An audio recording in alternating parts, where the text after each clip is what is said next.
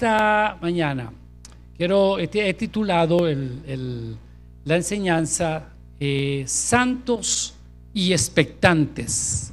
Santos y expectantes. Pasado, repito, en segundo libro de Pedro, epístola, capítulo 3, versículo 11 al 14. Para los que toman nota es importante. Cuando uno solo escucha, apenas así muy, muy concentrado, como un cubito, usted retiene un 10%.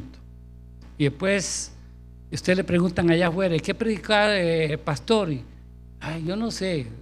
Y se acuerda a vez de algún chiste, pero no se acuerdan de la palabra. Entonces, es importante tomar notas, ¿verdad? Porque eso ya usted puede llegar a repasar, rumiar, meditar en la palabra de Dios. Y eso le va a bendecir, le va a edificar su vida. Permítame leer versículo 11, 12, 13 y 14 de eh, esta escritura. Dice, puesto que todas estas cosas han de ser destruidas de esta manera, ¿qué clase de personas no deben ser ustedes en santa conducta y piedad?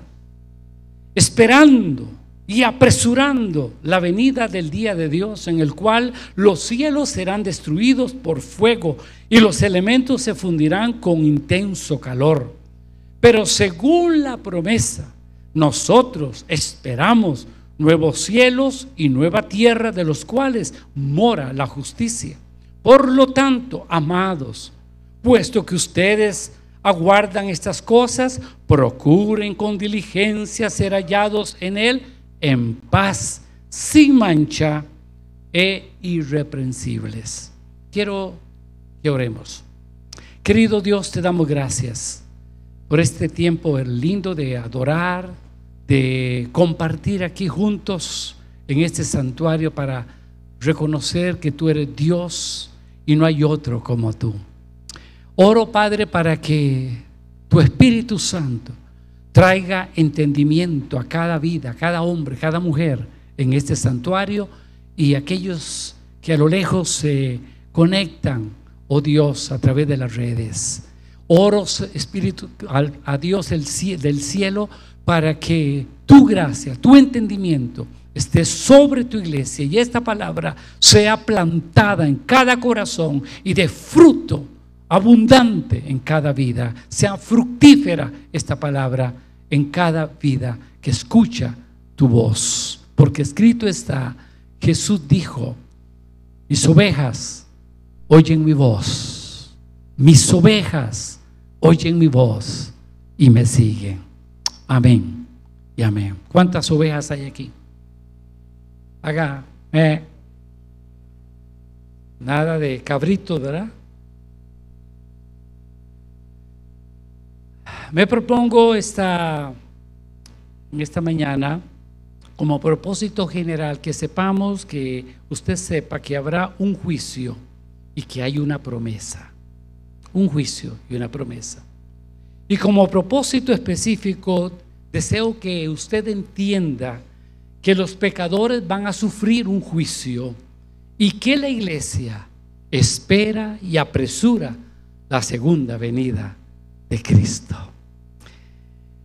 Pedro pasa de los burladores y de los escarnecedores que nos han hablado estos domingos atrás, Pastor Dan, los que han ministrado, Pedro está hablando de eso, pero luego cambia la página y le habla a los santos. ¿Cuántos santos hay aquí? Aunque usted no lo crea. ¿Ok? Ah, porque dice que las palabras crean imágenes. Y entonces la mayoría de nosotros que venimos de un contexto religioso, oímos hablar de santos y nos imaginamos las estatuas y las estampitas, ¿verdad? Como una aureola. Inmediatamente eso es lo que viene a nuestra mente, pero lejos, ¿verdad?, de eso. Cuando la Biblia habla de santo, está hablando de gente que es diferente. Porque eso es lo que significa la palabra santo en la Biblia. Significa una persona apartada, separada y una persona diferente. Hagios es en el griego. Hagios significa diferente. ¿Cuántos son diferentes aquí? Santo Dios. ¿Cuántos son diferentes acá? ¿Cuántos marcan la diferencia en su forma de vida? Amén. Entonces Pablo está, perdón, Pedro está hablando a, los santos y los exhorta a tener presente cómo deben vivir su vida y a enfocarse en lo eterno. Enfocarse en lo eterno.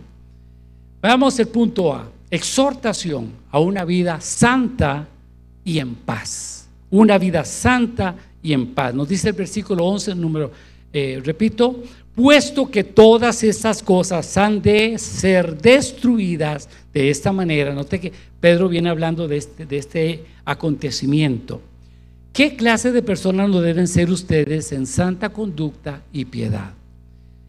Dado que todo lo que nos rodea será destruido, como dice Pedro, ¿cómo no llevar una vida santa y vivir en obediencia a Dios? Un día no muy lejano, todo lo material será desuelto y puesto al olvido. Las cosas de las que se jactan los hombres, las cosas por las que viven, lo mejor, en el mejor de los casos, eso será efímero y será pasajero. Escuche esto. Vivir para las cosas materiales es vivir para lo temporal. Vivir para las cosas materiales es vivir para lo temporal. Hay una escritura que me llama la atención y creo que describe muy bien esto.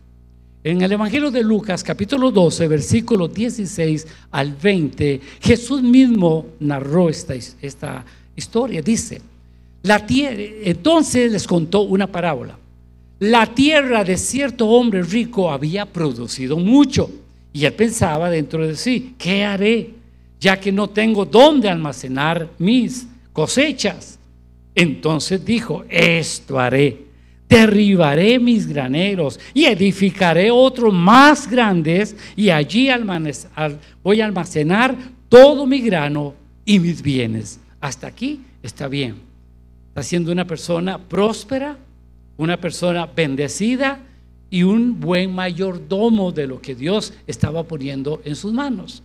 Pero viene el problema en el siguiente versículo. Cuando Él se habla a sí mismo, se ora a sí mismo y dice, y diré, alma mía, alma, tienen muchos bienes depositados para muchos años. Descansa, come, bebe, disfruta. Él se está hablando a sí mismo basado en lo que tiene allí en lo material, en lo temporal, en lo pasajero. Pero usted no nota aquí, Dios no está en este escenario, hasta este punto. Dios no está aquí. A este hombre se le había olvidado de dónde venía esa provisión, de dónde venía ese, esa bendición. Pero Dios sale en el escenario, Él, y le habla a este hombre y le dice, necio, esta misma noche te reclaman el alma. Otra versión dice, vienen a pedir tu alma. En otras palabras, iba a colgar las tenis. Y ahora, pregunta, Dios le pregunta, ¿para quién será lo que has provisto? Y es, es algo que nos debe hacer reflexionar, hermanos. Porque ninguno de los que estamos aquí somos exentos de estar mal enfocados. Mal enfocados. Este hombre vivía para lo material, vivía para lo temporal. ¿Sabe usted que el sentido común nos llama a apartarnos del oropel? Es decir, de esas cosas de poco valor, de esas baratijas y de esos juguetes del mundo para que vivamos en santidad y obediencia a Dios. Debemos sencillamente vivir para la eternidad y no para el tiempo. Debemos destacar lo espiritual en vez de lo material, escoger lo permanente por encima de lo pasajero. ¿Cómo nos cuesta entender esto? Porque somos muy apegados a lo material Y creemos que vamos a ser eterno y que lo que tenemos y hacemos, eso va, vamos a, a tenerlo ahí para toda la vida. Lo que no olvidamos es que algún día Dios va a decir, necio, esta noche vienen a pedir tu alma. Y lo que has guardado, lo que has depositado, lo que has almacenado, ¿de quién será? Y esta es la realidad de la vida, hermano. Queridos hermanos, Juan en su primera carta, capítulo 2, versículo 15 y 17, lo dice de esta manera. Escuche, no améis al mundo, ni las cosas que están en el mundo. Si alguien ama al mundo, el amor del Padre no está en él. Porque todo lo que hay en el mundo, la pasión de la carne, la pasión de los ojos, la arrogancia de la vida, no proviene del Padre, sino del mundo. Sigue diciendo, el mundo pasa y también sus pasiones, pero el que hace la voluntad de Dios permanece para siempre. Hermanos, esto tiene que ubicarnos, tiene que ubicarnos. Juan aquí nos exhorta con vehemencia de dejar de poner la atención en lo temporal y a enfocarnos en lo eterno. Usted y yo fuimos creados no para este mundo, fuimos creados para la eternidad. Diga conmigo, yo fui creado para la eternidad y eso tiene que meterlo aquí y aquí en el corazón. Tenemos que tener dimensión de eternidad. Porque aquí somos efímeros, somos pasajeros y lo que tenemos es pasajero también. Ahora, observemos cómo Pedro está interesado ante la inminente segunda venida de Cristo, porque Cristo volverá. Iglesia, Cristo volverá. Pero él es, Pedro está interesado que mientras Cristo viene, él se interesa en el estado moral de la iglesia. ¿Cómo está la iglesia? ¿Cómo está la iglesia? A veces hablamos de la iglesia y decimos, la iglesia está mal. En la iglesia, y empezamos a ver las faltas de la iglesia, pero no nos metemos nosotros. Yo para hablar de la iglesia tengo que estar metido en el saco. Hello. La iglesia está corrompida. La iglesia, esto, hablamos de la iglesia, pero yo soy iglesia. Diga, yo soy iglesia. Entonces tengo que tener mucho cuidado cuando yo me expreso de la iglesia, la cual yo soy parte de ella. yo no estoy hablando de, de una denominación, de una iglesia local. Estoy hablando de la iglesia de Cristo. Estoy hablando de todos aquellos que se han arrepentido de sus pecados, han nacido de nuevo y son hijos e hijas de Dios. De esos estoy hablando. Esa es la iglesia del Señor. Y por esa iglesia el Señor vendrá. El apóstol Pedro argumenta, si estas cosas van a suceder, ¿cuáles cosas? Bueno, ya ahí lo expresa. Todas las cosas, dice, eh, los elementos van a ser destruidos, extinguidos, las obras de los hombres serán quemadas. Eso es lo que expresa Pedro. Si, estas cosas van a suceder y el mundo va rumbo a enfrentar el juicio de Dios, es obvio que los creyentes tenemos que vivir una vida de santidad y obediencia. La Biblia afirma que tal como conocemos la tierra, se extinguirá y que sucederá también la segunda venida de Cristo.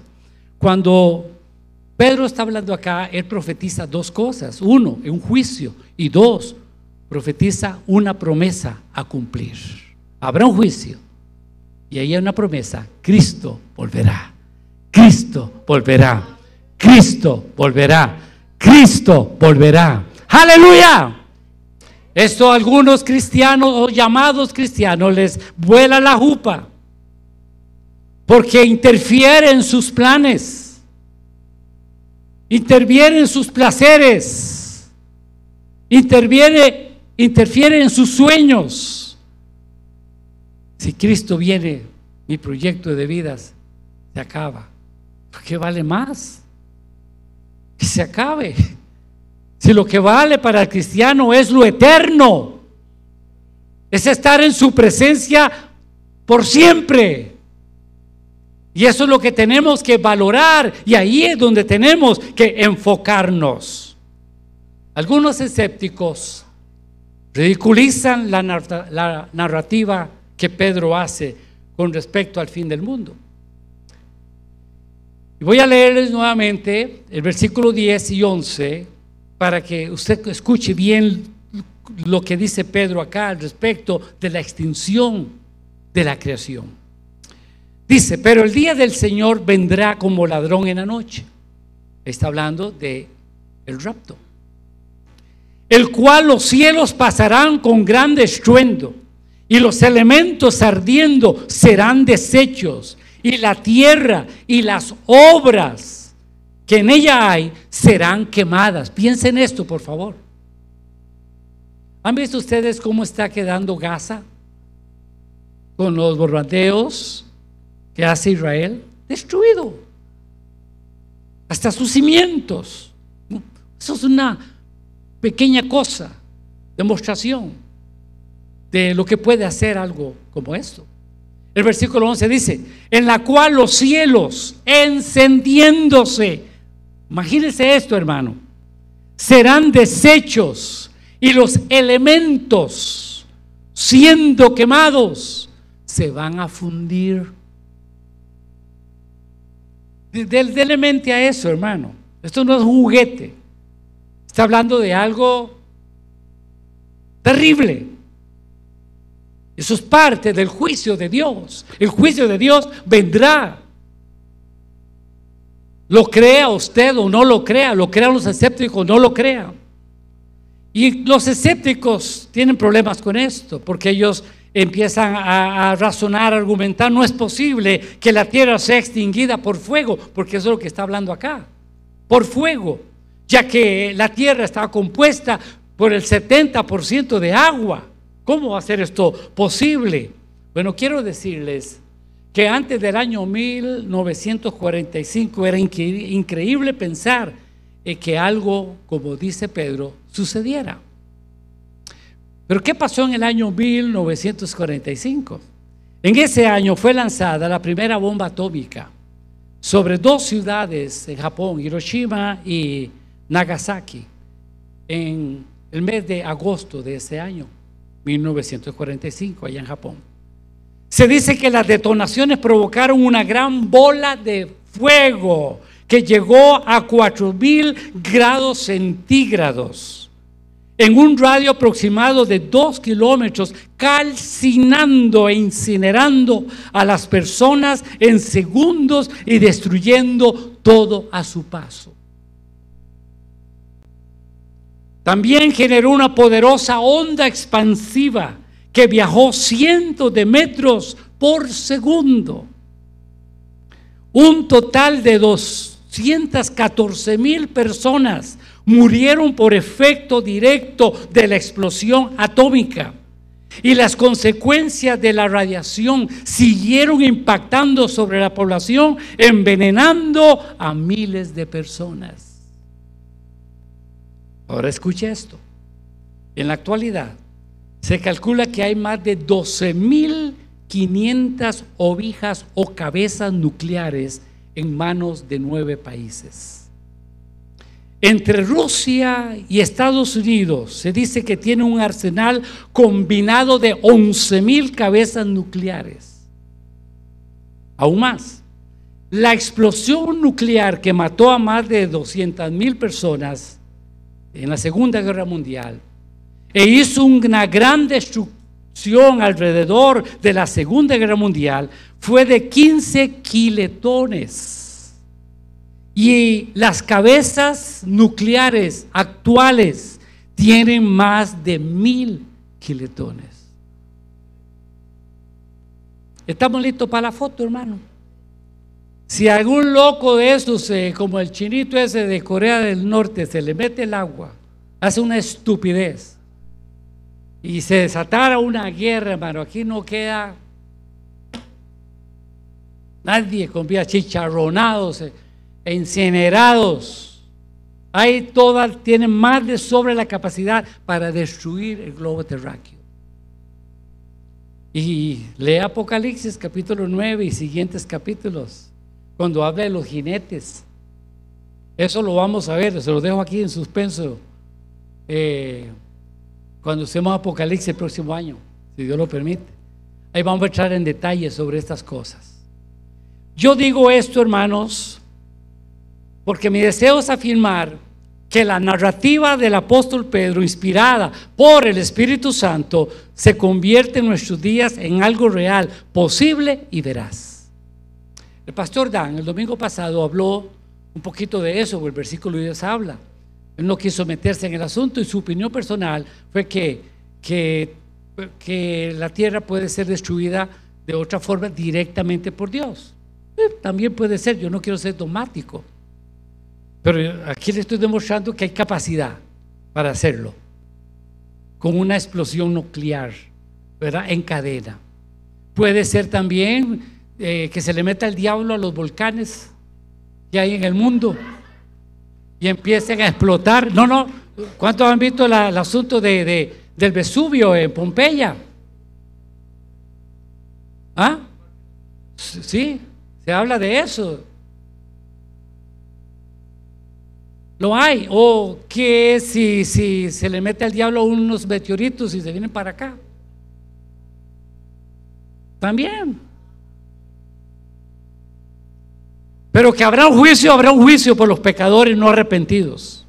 Por este mundo rebelde, necio, porque esta es la palabra necio, es una persona rebelde que saca a Dios de su vida. La buena noticia es que la iglesia no estará. ¿No lo creen? La buena noticia es que la iglesia no estará. Aleluya. En la narrativa de Pedro, tenemos una advertencia y una esperanza, amados. Los cristianos somos gente con esperanza. No vivimos a tontas, a ciegas. Sabemos el futuro. Sabemos qué va a acontecer. Dios no nos dejó niopes. El Señor nos dejó un telescopio, Apocalipsis y la profecía, para ver el futuro. Alabado sea Dios.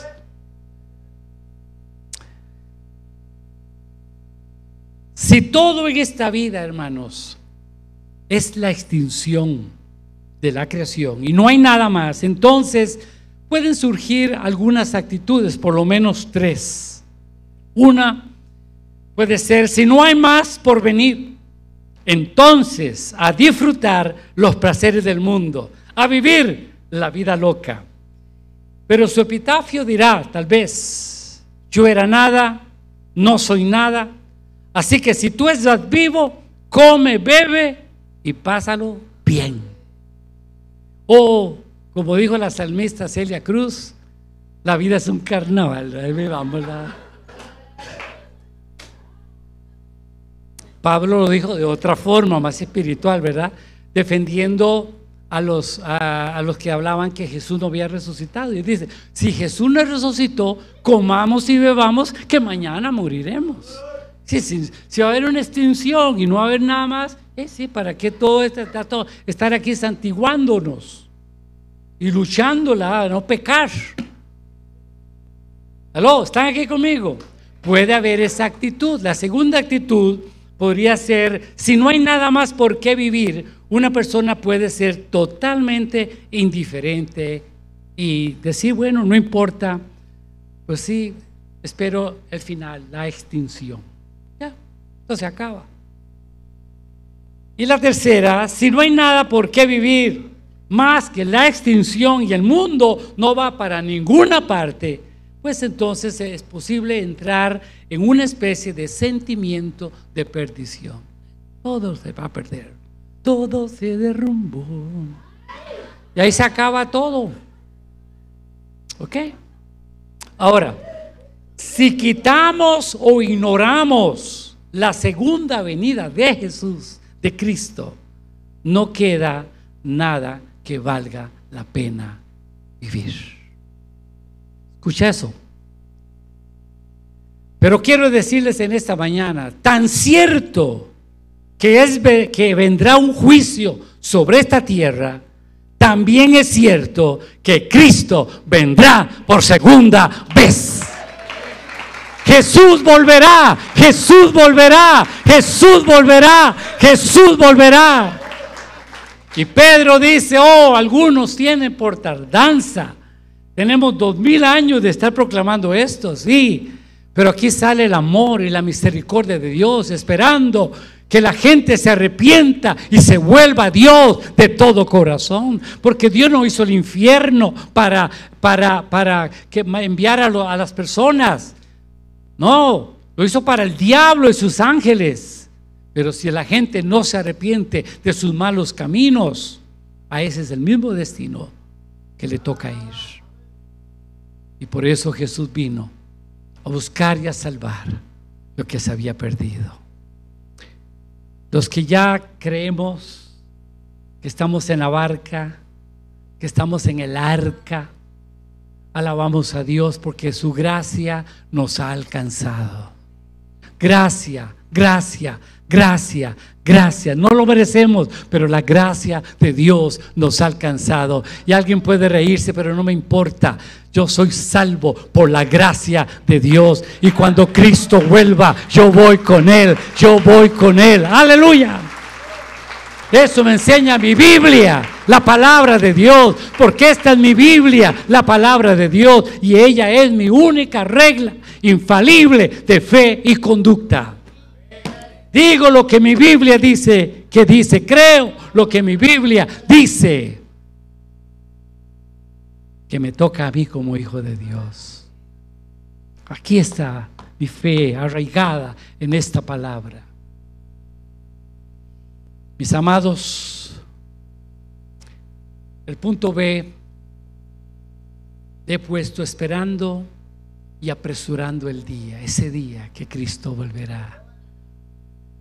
Esperando y apresurando. Escuche lo que dice el texto bíblico versículo 12, esperando, dice el apóstol, y apresurando, diga conmigo, esperando y apresurando la venida del día de Dios, el cual los cielos serán destruidos por fuego y los elementos se fundirán con intenso calor. Pero, versículo 13, pero, según su promesa, nosotros, diga nosotros, diga yo. Aleluya. Espero nuevos cielos y nueva tierra en las cuales mora la justicia. Aleluya. Sonría, Jesús te sigue amando. Alabado sea Dios. Ahí está, hermano, arraigada nuestra esperanza. Somos gente con esperanza. Tenemos un porvenir. Pero el problema es que pareciera que el cristiano anda buscando cinco, hermano, con la cabeza agachada. Nosotros no que andar así, tenemos que andar así. ¿Qué momento vendrá? Expectantes, esperando. La palabra esperar, hermanos, en la Biblia no significa tener una actitud pasiva, conformista. No, al contrario, esta espera debe estar siempre llena de fe, de esperanza y de acción. Esperando, no con resignación, sino con acción, con emoción, expectantes Jesús viene, Jesús volverá. Y eso es lo que debe arrebatar, cautivar nuestra mente y nuestro corazón. Ah, no, pero estamos apegados a las cochinadas de este mundo. Aferrados.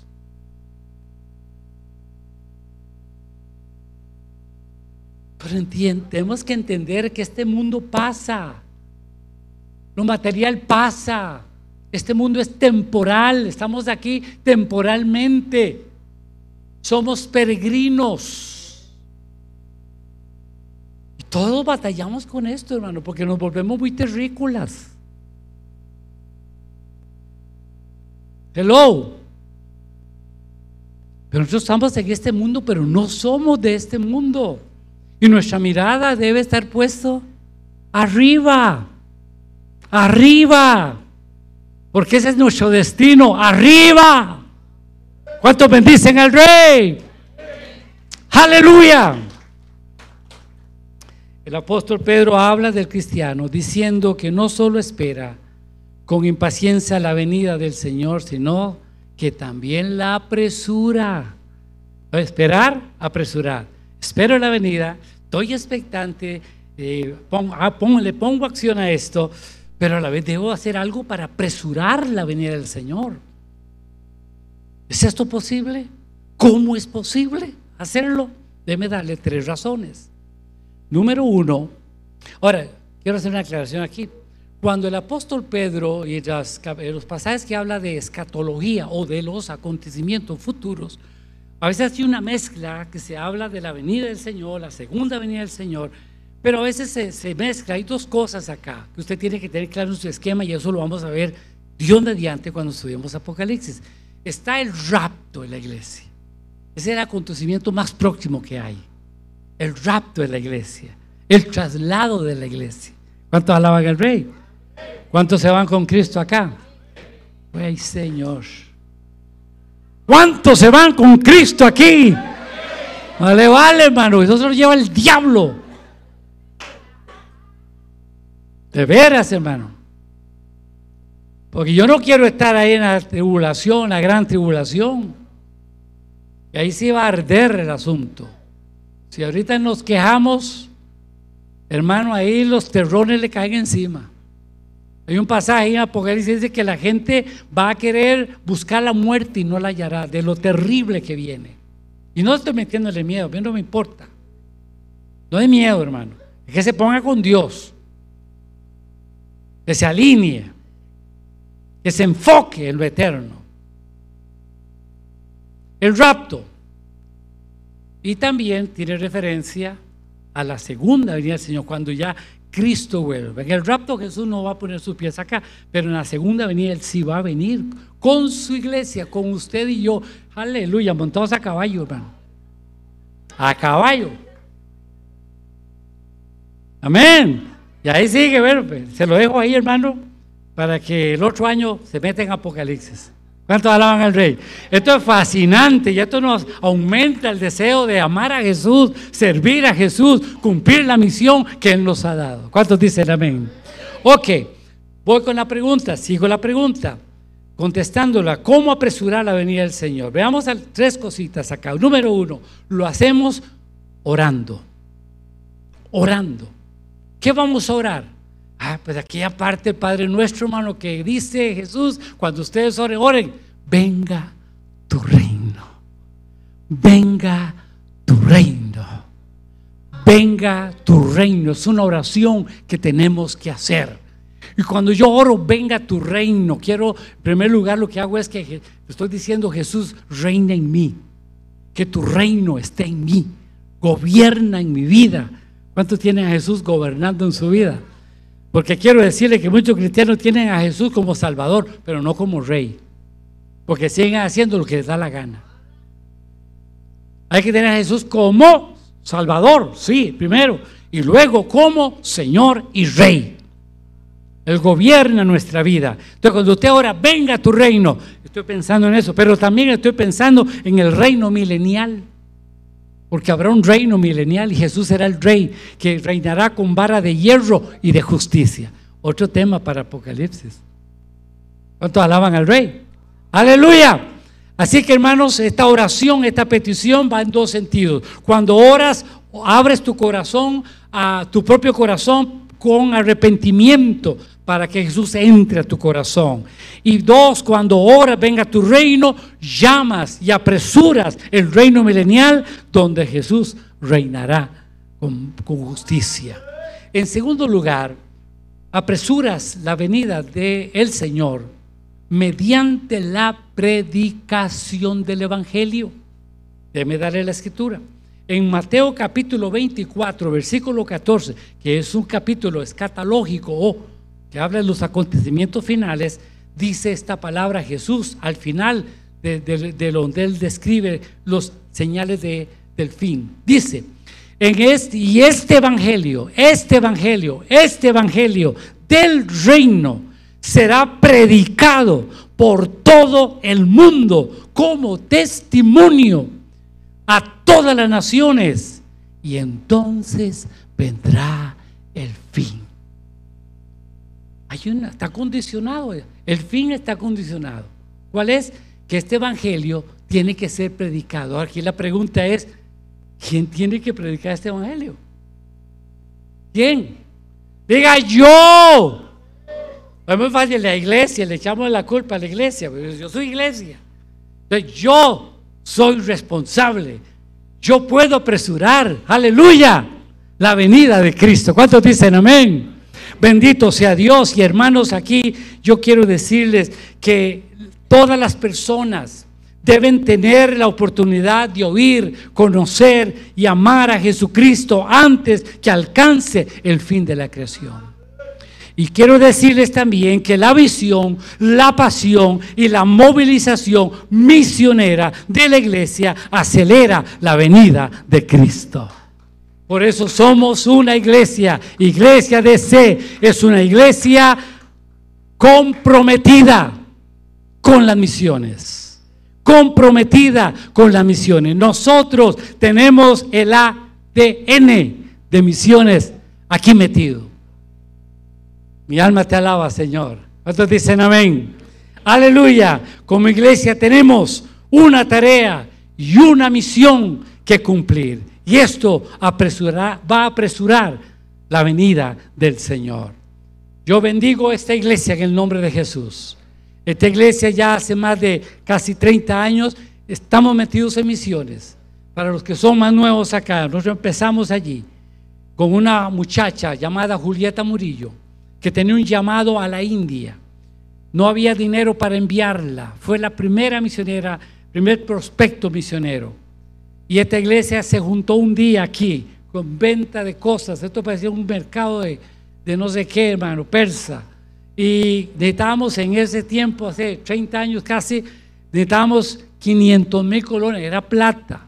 Y, ahí, en ese tiempo andábamos aquí, coyol quebrado, coyol comido y a veces más comido que, que, quebrado. Pero ese día, en ese día, se recogió los 500 mil pesos que ella ocupaba y enviamos a Julieta. Esta iglesia envió en el nombre de Jesús a Julieta a la India, al norte, dando un fruto por 10 años de trabajo allá dejando iglesias, convertidos, discípulos y aún obreros de Dios trabajando la obra del Señor. Luego Dios le, llama para su país, Ecuador, y allí funda una agencia misionera y ahora ella es una enviadora de misioneros. ¿Cuántos alaban? Una, una, una semilla importante que ha dado fruto, fruto, fruto. Y desde allí hemos estado apoyando eh, proyectos misioneros de diferentes partes del mundo. Actualmente cerca de 15 proyectos misioneros esta iglesia apoya.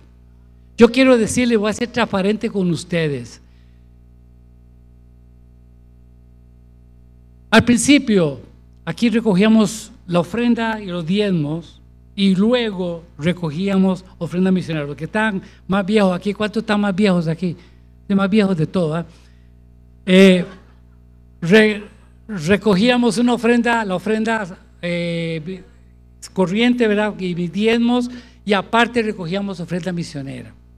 Pero luego, como el asunto empezó a decaer, entonces decidimos un día, vamos a apartar de lo que ustedes dan, diezmos y ofrendas, un porcentaje. Hoy día estamos apartando cerca del 20% para invertirlo en misiones. Y recuerdo cuando inició la pandemia, me reuní con el pastor Dan y le dijo, tenemos que hacer recorte porque las finanzas se fueron a la mitad. Nosotros aquí trabajamos con un presupuesto y las ventas se fueron al 50%. Eso era serio, porque los gastos siguen, ¿verdad? Entonces empezamos a cortar salarios empezamos a recortar horas laborales y otras cosas que, que, había que hacerlo hasta que logramos, ¿verdad?, a lo que estaba entrando en ese momento. Pero misiones no se toca. Decidimos eso. Y lo digo esto dando testimonio, no para vanagloria, Mientras otras iglesias hicieron lo contrario, fue lo primero que cortaron. Sufrió, muchos misioneros eh, sufrieron esto. Nosotros decidimos mantener el apoyo. Y hermanos, Ebenezer, hasta aquí Jehová nos ha ayudado. Y ha honrado esta iglesia. Ha honrado esta iglesia a través de ustedes. Sus diezmos, sus ofrendas, de ahí más que diezmamos, el 20% lo invertimos en misiones y todavía estamos cortos. Esto tiene que aumentar más. Porque yo soy de los que creo que el mejor dinero invertido es en las misiones, es en la extensión del reino de Dios. Hay que hacer cosas y arreglar el templo, eso de mantenimiento y, y otras cosas que se ocupan, tecnología. Pero lo más importante son las misiones porque cuando hablamos de misiones estamos hablando de lo que Dios más ama, que son las almas. Y existimos como iglesia para poder ser luz, sal, testigos y embajadores de Jesucristo, llevando el Evangelio, que es poder de Dios para salvación a todo aquel que cree. Y Dios nos ayude que esta iglesia desee. Nunca perdamos esa visión y esa pasión. Digo esto otra vez con humildad y para la gloria de Dios. Pertenecemos a la organización Asamblea de Dios acá, Persines. Santas Asambleas de Dios. Una organización sana, buena doctrina. Dentro de nuestra organización tenemos iglesias aquí que llamamos grandes, ¿verdad? De 2.000, 3.000, 5.000 miembros o más. Pero yo lo digo porque yo no lo dije, lo, lo oí de nuestra directora de misiones. Yo pertenezco a la agencia misionera, soy parte, pero tenemos una directora y ella públicamente lo dijo. Que la iglesia que más está aportando a misiones ahora es esta iglesia.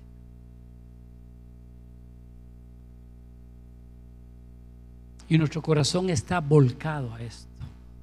Ahorita hay dos proyectos más, ¿verdad? De dos parejas misioneras que van a España, que necesitan nuestro apoyo. El reto está, hermano, porque el Evangelio no puede parar, la tarea no puede quedarse detenida. La visión misionera no puede quedar, y usted es parte de eso. Usted es parte, cuando usted diezma fielmente, cuando usted ofrenda generosamente, usted está dando para la extensión del reino de Dios. ¿Cuántos alaban al rey? Alaba al rey, alaba al rey, alaba al rey. Aleluya. Creemos, estamos casados con la visión de Dios, estamos casados con lo que Dios más ama. Él ama las almas, las ama tanto que dio lo, lo más caro que tenía, a su Hijo Jesús. Si Él dio todo ¿Qué no podemos hacer nosotros, hermanos, en agradecimiento?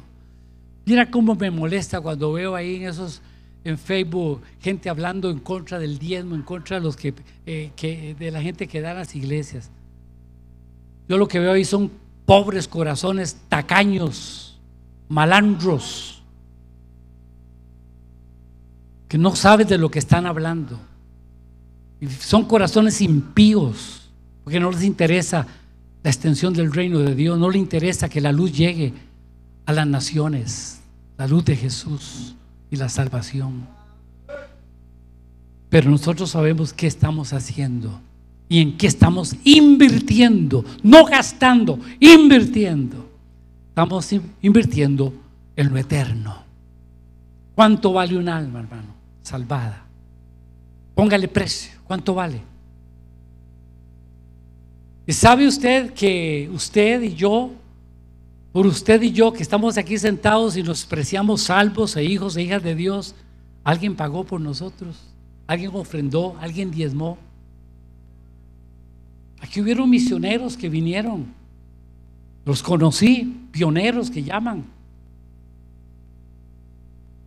Sostenidos de iglesias allá en Estados Unidos. Y metiéndose en las montañas pasando mil cosas. Alguien oraba por ellos, alguien ofrendó por ellos. Y hoy nosotros somos el resultado de eso. El Evangelio nos llegó a nosotros. Ahora a esta generación le toca la próxima generación. Están aquí conmigo, iglesia. Usted apresura, yo apresuro el reino de Dios, predicando el Evangelio, sin escatimar nada. A diestra y siniestra, salir de cuatro paredes y anunciar las buenas nuevas de Jesucristo, para que dé testimonio a las naciones. Somos una iglesia bendecida para bendecir las naciones. Somos una iglesia llamada a extender el reino de Dios a todas las naciones. Y escúcheme esto. Si no estamos orando, ofrendando y movilizando misioneros que lleven el poderoso evangelio de Jesucristo a las naciones, no merecemos llamarnos cristianos, no merecemos llamarnos la iglesia de Cristo. Eso debe estar en nuestro corazón cuando yo creo que nunca estamos más cerca del corazón de Dios cuando amamos la salvación de las almas. Es, lo que debe palpitar en nuestro corazón porque eso es lo que palpita en el corazón de Dios. ¿Cuántos dicen amén? ¿Y quién va a dar para la salvación de las almas? Los impíos no les interesa, están perdidos. Están en sus cosas materiales. ¿A quién bendice Dios para bendecir el reino? A la iglesia. Dios da para que demos. Hello. Así funciona esto, hermanos. Tercero y último. Apresuramos la venida del Señor orando, predicando, pero también mediante el arrepentimiento y la obediencia. ¿Sabe usted que el arrepentimiento lo predicó Juan el Bautista? ¿Lo predicó Jesús? ¿Lo predicaron los profetas? ¿Lo predicó Pedro? ¿Lo predicó Pablo? Arrepentimiento. De hecho, cuando Jesús inició su ministerio, su primer mensaje fue arrepentidos. Arrepentidos y creed en el Evangelio. El reino de Dios se ha acercado a vosotros. Nadie entra al reino de Dios. Nadie se salva sino es por la puerta del arrepentimiento.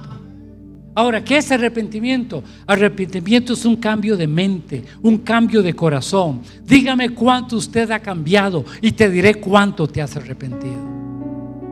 Así es sencillo. Muchos sufren un remordimiento. ¿Sabes qué remordimiento? Morderse muchas veces. Tremenda definición, ¿verdad? Eso es en arameo.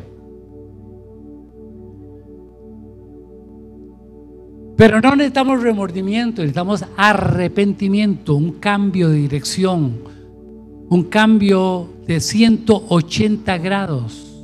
Vas por este camino, eres confrontado y te vuelves a Dios. Le estás dando la espalda a Dios y te vuelves a Dios para encontrarte con Él. ¿Cuántos dicen amén? Ese es el verdadero arrepentimiento, mis amados. Los pecadores deben arrepentirse de sus pecados, de sus maldades. Pero noticia, la iglesia debe arrepentirse de sus pecados, de su, de su falta de santidad, de su indiferencia y de su tibieza espiritual. Y eso lo vamos a ver también en Apocalipsis cuando le habla a las siete iglesias. Hay un llamado a la iglesia a arrepentirse. ¿Están aquí conmigo? Mi alma te alaba. Y la obediencia va junto con el arrepentimiento. Te voy a dar una tarea. Lean detenidamente, en un momento ahí en su casa, Deuteronomio 28. Deuteronomio 28. Ahí habla de dos cosas, de la obediencia, a las bendiciones de la obediencia y las consecuencias de la desobediencia. Bendición de la obediencia y maldición de la desobediencia. Es muy fuerte. Es muy fuerte. Y quiero decirles esto, en la obediencia está la bendición. Diga conmigo, en la obediencia hay bendición. Cada vez que usted decide obedecer a Dios contra todo, la bendición está segura en su vida. Las bendiciones le seguirán y le alcanzarán. De hecho, es así. Mis amados, sabe que los rabinos judíos decían esto. Son los pecados del pueblo los que impiden la venida del Mesías. Si los judíos se arrepintieran auténticamente en un solo día, el Mesías vendría. Yo pensaba en eso. Pues es igual, hermanos. Si hubiera un arrepentimiento ¿verdad? De, de los pecadores, Jesús vendría así. Pero ¿qué dice Pedro? El Señor está esperando que muchos procedan a qué? No que vayan a la iglesia, que muchos van a la iglesia, pero no pasa nada. El Señor espera que muchos procedan al arrepentimiento de corazón, se vuelvan a Dios de todo corazón. Mis amados, eh, concluyo con esto. En este tiempo, Dios hace dos llamados. Uno, Dios llama a los pecadores en este tiempo al arrepentimiento. ¿Por qué? Porque el juicio es eminente, está a las puertas. Pero también Dios llama a la iglesia a vivir una vida santa, en obediencia y en paz. Porque Él vendrá por una iglesia santa y sin mancha. Que nuestras vestiduras sean blancas. Que nuestras vestiduras sean blancas. La iglesia somos la novia de Cristo. Yo nunca he visto una novia que llegue con un vestido todo sucio, manchado. Siempre llega nítida, blanquita, ¿verdad, hermana? ¿Verdad? Bien blanquito, bonito, ¿no? Así viene Jesús por su iglesia. Y qué lindo, hermanos, lo que la Biblia nos dice, que la sangre de Cristo nos limpia de todo pecado. Si confesamos nuestros pecados. Póngase sobre sus pies, por favor. Mi alma te alaba. ¿Alguien ha recibido algo? Amén.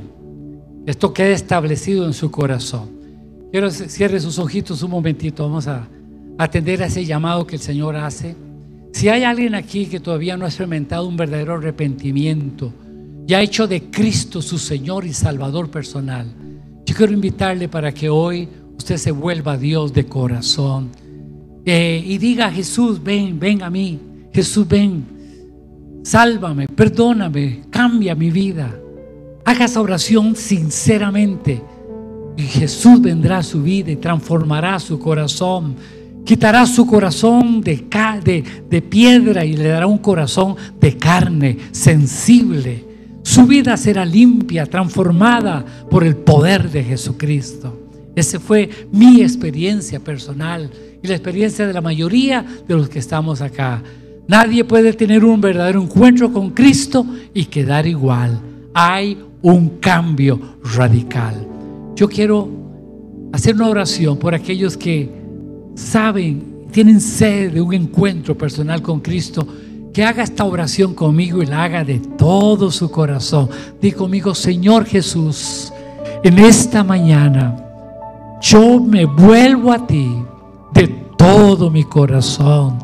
Jesús, me arrepiento sinceramente de todos mis pecados te pido que me limpies con tu sangre preciosa de todos mis pecados y mis maldades. Dame un nuevo corazón. Jesús, dame una nueva vida y ayúdame a vivir para ti de todo corazón. Mi vida es tuya, Señor Jesús, de este momento en adelante y recibo ahora por la fe tu regalo de vida eterna. Gracias Jesús por hacerme tu hijo, por hacerme tu hija. Amén y amén. Si usted ha hecho esta oración con sinceridad, la Biblia dice, a lo suyo vino, mas a lo suyo no le recibieron, mas a todos los que le recibieron les dio el derecho de ser hechos hijos de Dios. Si usted ha hecho esta oración, bienvenido, bienvenida a la familia de Dios. Quiero decirle, aquí estamos para servirle. Esta es su casa. Aquí queremos amarle y queremos ayudarle en su caminar con Jesús. Bendiciones de veras. Segunda llamada, la iglesia. Hay un llamado a la iglesia a arrepentirse. Iglesia, hermano y hermana, si conoces a Jesús, has tenido un encuentro con el Señor, ¿tienes algo de qué arrepentirte? ¿Tienes algo de qué pedirle perdón al Señor en esta hora y no salir ahí? Usted no sabe qué va a pasar allá afuera. ¿Estás preparado? Yo quiero que usted tiene su rostro ahora una vez más. Un llamado a la iglesia. Y le pida perdón al Señor si sabe y tiene que pedirle perdón al Señor. La Biblia dice, el que encubre su pecado no prospera, mas el que lo confiesa y se aparta alcanzará misericordia. Hay misericordia para ti. Dile, Señor, perdona mis pecados. Si te acuerdas del pecado, dile, Señor, y póngale el rótulo a ese pecado. Y dígale a Jesús, Jesús, Perdóname, límpiame de este pecado o de estos pecados. Quizás sean pensamientos impuros, acciones que no son correctas, injusticias, falta de perdón. Hay resentimiento, odio, el deseo de venganza, lo que sea en esta mañana. Por la sangre de Cristo, limpio es tu pecado y quitada es tu culpa por la sangre de Jesús y por el nombre de Jesús, porque solo en el nombre de Jesús hay perdón de pecados. Iglesia se limpia, iglesia se libre, iglesia se restaurada y se rompan tus cadenas en el nombre de Jesús. Tus vestiduras sean blancas a los ojos del Señor. Por la sangre de Cristo y por el fuego del Espíritu Santo de Dios. Y a Dios sea toda la gloria y toda la alabanza. Jesús volverá, Jesús volverá, Jesús volverá y lo esperamos y apresuramos su venida. Alabado y bendito es el nombre del Señor. Somos un pueblo, somos una iglesia con esperanza. Gracias Señor. Gracias. ¿Alguien puede levantar las manos? Levante sus manos, dígale Señor, gracias, sí, Señor, ven, ven, Señor Jesús, ven pronto, ven pronto, ven pronto. Oh, estaré preparado, estaré preparada para recibir tu venida, Señor, para recibirte. Gracias, Jesús. Hay una esperanza, hay una promesa. Y Dios no es hombre para que mienta, ni hijo de hombre para que se arrepienta. Lo que Él dijo lo hará, lo que Él habló lo ejecutará. Sea todo hombre mentiroso, pero Dios verás, Él volverá, Él volverá otra vez. Y esto el pueblo dice, amén, amén, amén. ¿Cuántos dicen amén? Aleluya, aleluya.